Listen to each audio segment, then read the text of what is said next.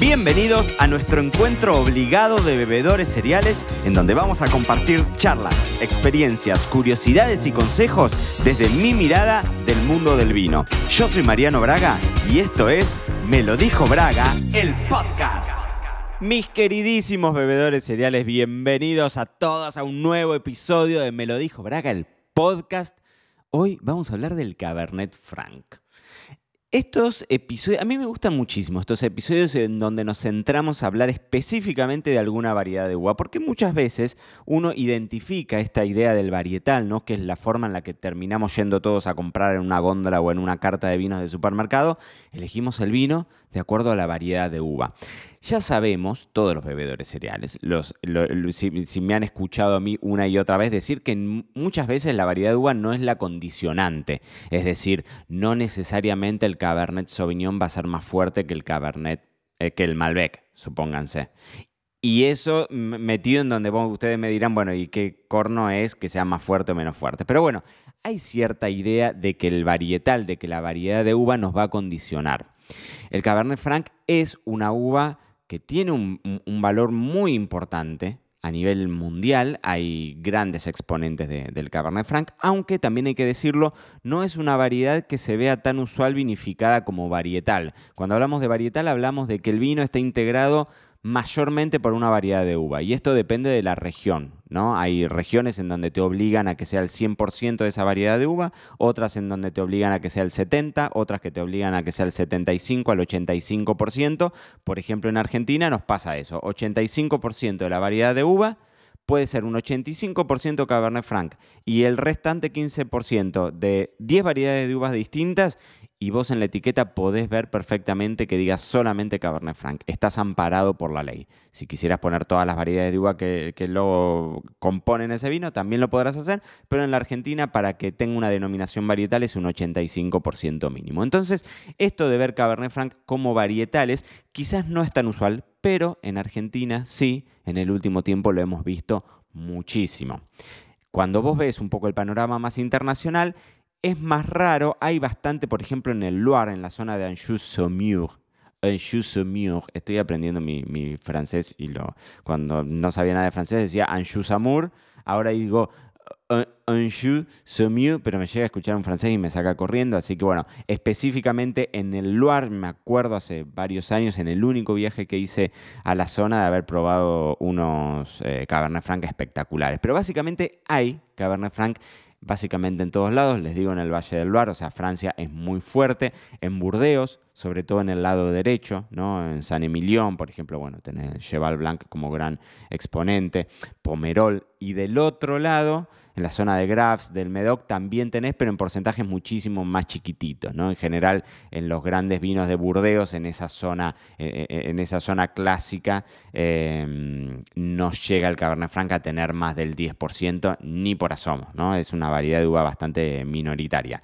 También se encuentra bastante Cabernet Franc en el noroeste, en el noreste, perdón, de Italia, eh, en, Friuli, por ejemplo, ahí tenés muy, eh, son muy típicos los aromas herbáceos, es como una gran característica, como una tipología del Cabernet Franc en esa zona específica pero es cierto que yo he visto, por lo menos en el último tiempo, me pasó ahora en, en Provine y cuando viajas un poco y, salgo de España, que quizás no es tan amplia la, cantidad de vinos italianos que se consiguen, es que hay un crecimiento bastante grande del Cabernet Franc eh, en Italia, ¿no? Como les digo, la verdad es que... Mm, yo he probado cosas muy interesantes y veo en algún punto, y esto es eh, algo 100% personal, veo como cierto paralelismo con la Argentina. ¿no? Hay grandes apuestas y cosas eh, interesantes. Y en Argentina, sin duda les decía, en Argentina, Mendoza, Valleduco, hay mucho Cabernet Franc.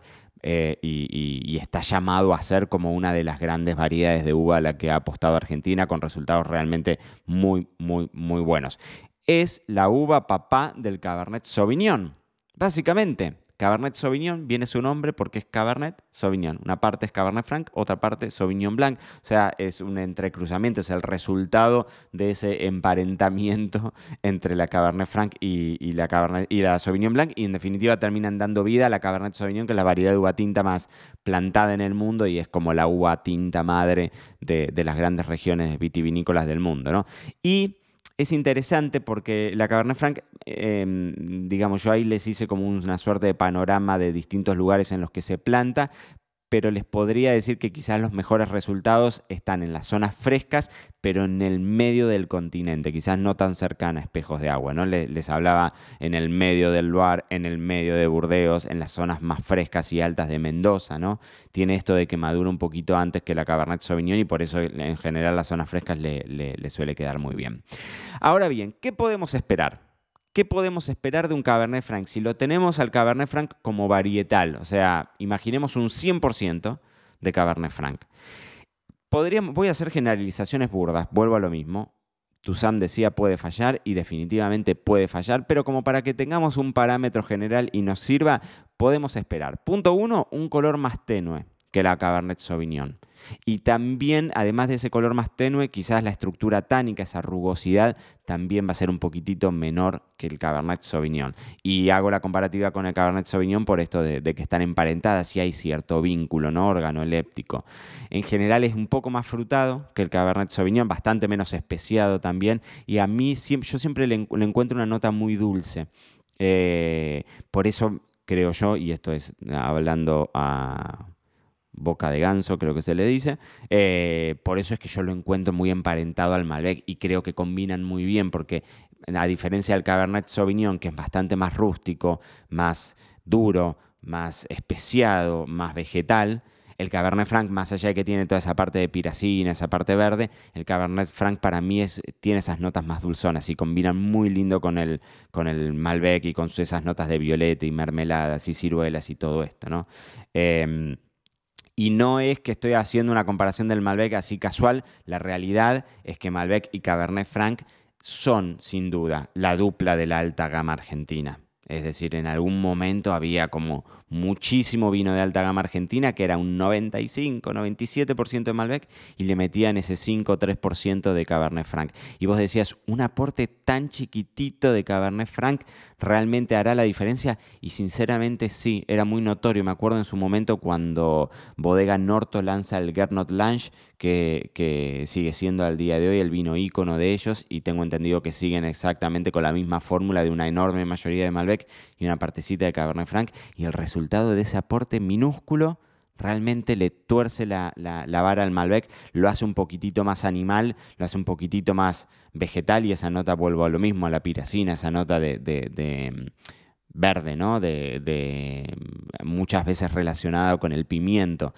y que, le queda, y que le queda muy bien en dosis chiquititas que no hace que sea un vino difícil y duro para, tomar.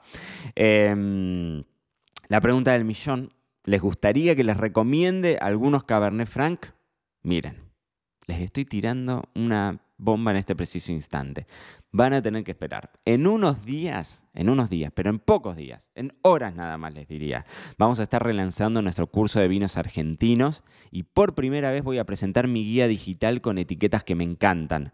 Eh, todas recomendaciones caprichosas, o sea, 100% mías de vinos que compraba en la vinoteca y en el supermercado, porque hay mucho vino de súper, los que compraba en Argentina y los que compro acá, porque dicho sea de paso, acá se consigue lo que quieras. Quizás no se consigue tanto vino italiano porque yo no tendré los contactos con italianos, pero vino argentino conseguís lo que quieras. Así que en este último tiempo he estado probando mucho realmente muchísimo, eh, revalidando y revalorizando esas marcas que, yo les digo que, que, tenían Pampa Roja, que me compraba yo para mi cava personal, que compraba yo para otros clientes, vinos esos caballitos de batalla y la guía es espectacular porque la armamos como les digo, con vino de supermercado también, no todos vinos que son imposibles, o sea, hay algunos vinos costosos, pero no todos vinos que son prohibitivos para el bolsillo fáciles de conseguir y creo que el gran valor que va a tener esa guía y ojalá que ustedes también lo, aprecien, es que punto uno no es una guía infinita,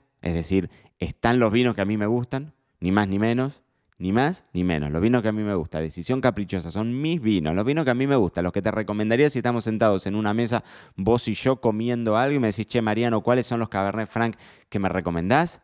Bueno, si vos querés que te recomiende esos Cabernet Franc, Esperá, porque en unos días relanzamos vinos argentinos y ahí vas a tener nuestra guía digital, que va a ser paga, pero muy accesible, eh, nuestra guía digital con, con vinos recomendados. Y en el mientras tanto, como siempre, queridísimos bebedores cereales, tienen que hacer la prueba, así que hoy hablamos del Cabernet Franc y yo lo único que espero es que mediemos esta semana descorchando duro y parejo. Esto fue todo por hoy. No te olvides suscribirte para no perderte nada y que sigamos construyendo juntos la mayor comunidad de bebedores cereales de habla hispana. Acá te espero en un próximo episodio.